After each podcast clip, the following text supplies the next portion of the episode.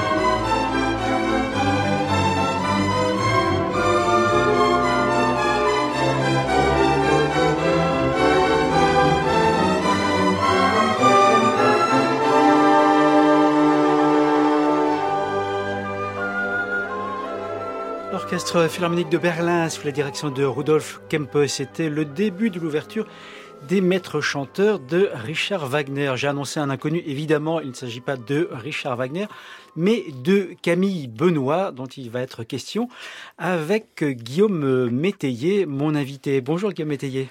Bonjour Philippe Venturini. Vous êtes chercheur au CNRS à Sorbonne Université et traducteur, et vous avez écrit à quatre mains avec euh, Carole Beffa non pas un livre, mais trois livres euh, consacrés à cet inconnu, euh, qu'il sera moins après notre entretien, Camille Benoît, musicien, né à Roanne en 1851, mort à Paris en 1923. Avant de donner quelques éléments biographiques, comment vous avez croisé le, chemin, la route de Camille Benoît, Guillaume Métayer? Alors cela faisait euh, assez longtemps, une trentaine d'années, que je connaissais l'existence de Camille Benoît comme traducteur du Faust de Goethe, ah préfacé par son ami Anatole France, futur prix Nobel de littérature.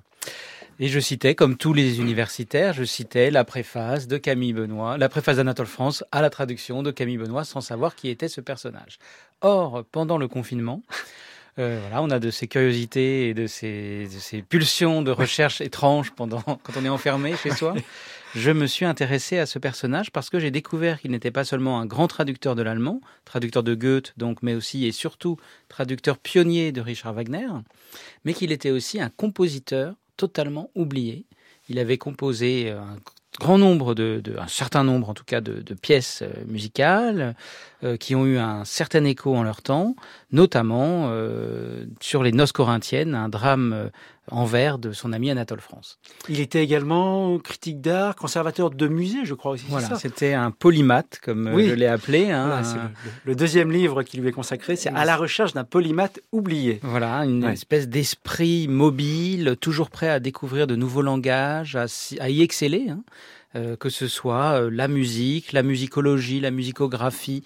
Il tenait euh, des rubriques en première page, hein, le plus souvent, dans les plus grands magazines, revues musicales de son temps.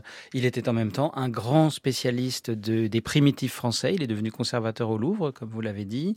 Et au Louvre, il a même fait don d'une œuvre qui n'est pas la moindre eh œuvre du Louvre, puisqu'il s'agit de la Nef des Fous de Jérôme Bosch. rien que ça, oui. Et on peut voir, euh, il y a beaucoup de nos auditeurs, je pense, visiteurs du musée d'Orsay qui ont dû croiser Camille Benoît sans l'identifier, puisqu'il figure ce fameux tableau de euh, Fantin Latour autour du piano on voit Chabrier au piano et parmi les personnages qui sont debout figure Camille Benoît. C'est Camille Benoît qui, sur ce tableau, en effet, euh, tient la partition, donc sans doute tourne les pages. Hein. Il tient la partition parce que c'est un peu figé. Euh, d'abord, c'est un tableau, puis en plus, Fontaine-Latour, c'est toujours un peu comme ça, hiératique. Ah, Il tient la partition de, euh, qui est peut-être du Wagner ou peut-être la Carmen de Bizet.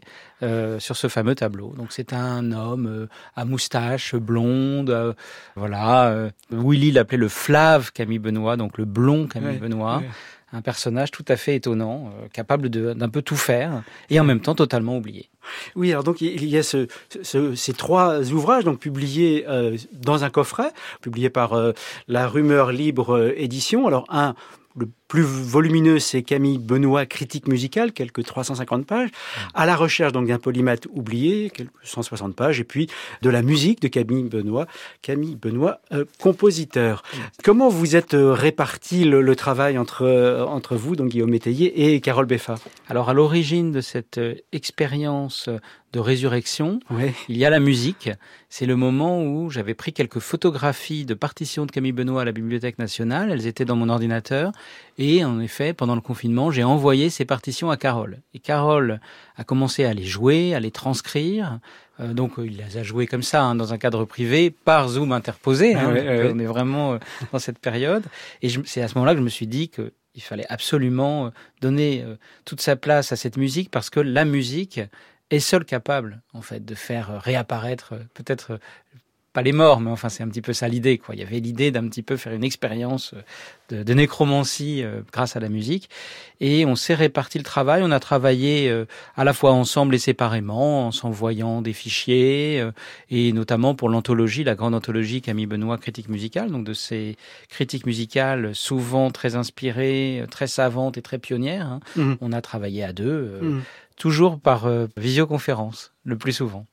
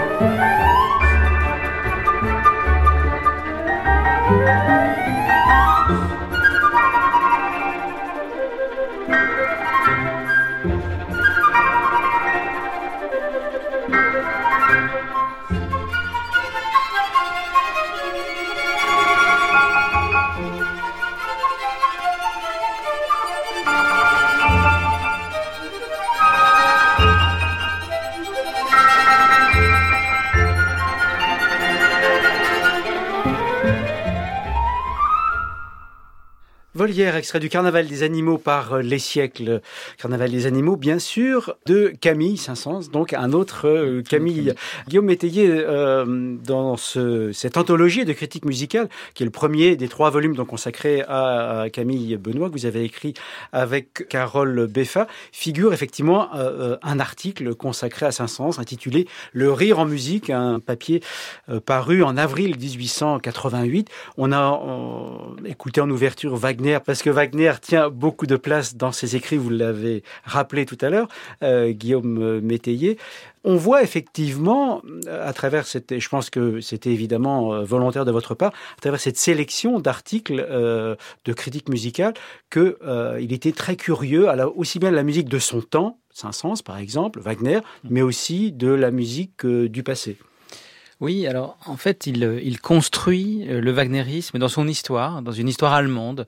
Donc il euh, étudie aussi bien Bach que Beethoven, hein, comme, de, comme de grands ancêtres, et en même temps, il part à la découverte des écoles nationales. l'école norvégienne, mais aussi l'école russe, et notamment, il est le premier à véritablement consacrer son temps et sa plume à une étude extrêmement minutieuse de Tchaïkovski. Au fond, il fait découvrir Tchaïkovski. Il est l'un des grands découvreurs de Tchaïkovski en France. Et ça, c'était peu connu. Oui, je pense que c'était même certainement inconnu. Oui, oui, exactement. Alors, je l'ai trouvé dans un article universitaire allemand, mais euh, en France, ça n'a pas, ça n'était pas revenu à nos oreilles, si je puis dire. Donc ça, c'est un, de ses, une de ses qualités euh, de découvreur, de pionnier. Alors, il découvre, et une fois qu'il a découvert, il passe à autre chose. Et je crois que c'est pour ça que lui, on a dû le redécouvrir. Mhm. Parce qu'il est passé il était passionné par le fait de découvrir, de dénicher, mais il n'a pas capitalisé, si on peut dire, sur ses découvertes. Voilà. Mhm. Guillaume Métayer, pour mener à bien avec euh, Carole Beffa ce travail donc euh, sur euh, Camille Benoît, comment avez-vous entrepris vos recherches? Est-ce que tous ces écrits, on les trouve facilement à la Bibliothèque nationale de France ou est-ce qu'il a fallu aller fouiller, rechercher ailleurs et peut-être même aussi dans des bibliothèques étrangères? Alors, euh, d'abord, comme tout a commencé sous le confinement, en fait, j'ai utilisé énormément euh, les, les, nouvelles technologies qui sont plus si nouvelles que ça. Il y a énormément de ressources en ligne, mais très cachées. Il faut savoir chercher. Oui, c'est ça. J'avais un peu l'impression de courir dans une forêt, de faire une battue. Donc, il fallait aller sur Retro News, le site de la Bibliothèque nationale. Là, il y a des, des, par exemple, comme il était originaire de Roanne, il y a des journaux de Roanne ou de, de la région qui sont extrêmement précis, qui racontent des choses vraiment d'une précision extrême. Par exemple, ces notes au baccalauréat, des choses ah comme ça. On a, on a une, on a en fait un trésor en ligne. Donc ça a déjà commencé par ça.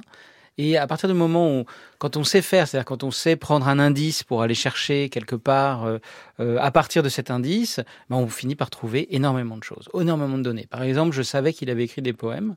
Donc je suis allé chercher dans certaines revues de l'époque, bon il faut connaître un peu l'époque, dont je savais qu'elles étaient tenues provisoirement par Anatole France, son ami, pour trouver par exemple des poèmes de Camille Benoît qu'on a publiés dans le livre. Et il était aussi un, assez bons poètes. C'était pas du tout déshonorant. Hmm. Donc au départ, comme ça, euh, par Internet, mais aussi dans différentes bibliothèques, Bibliothèque nationale de France, par exemple, il y avait un, prélude des noces corinthiennes qui était mélangé avec euh, les, euh, des partitions de quelqu'un d'autre, de Raymond Bonheur. Raymond Bonheur de la famille de Rosa Bonheur.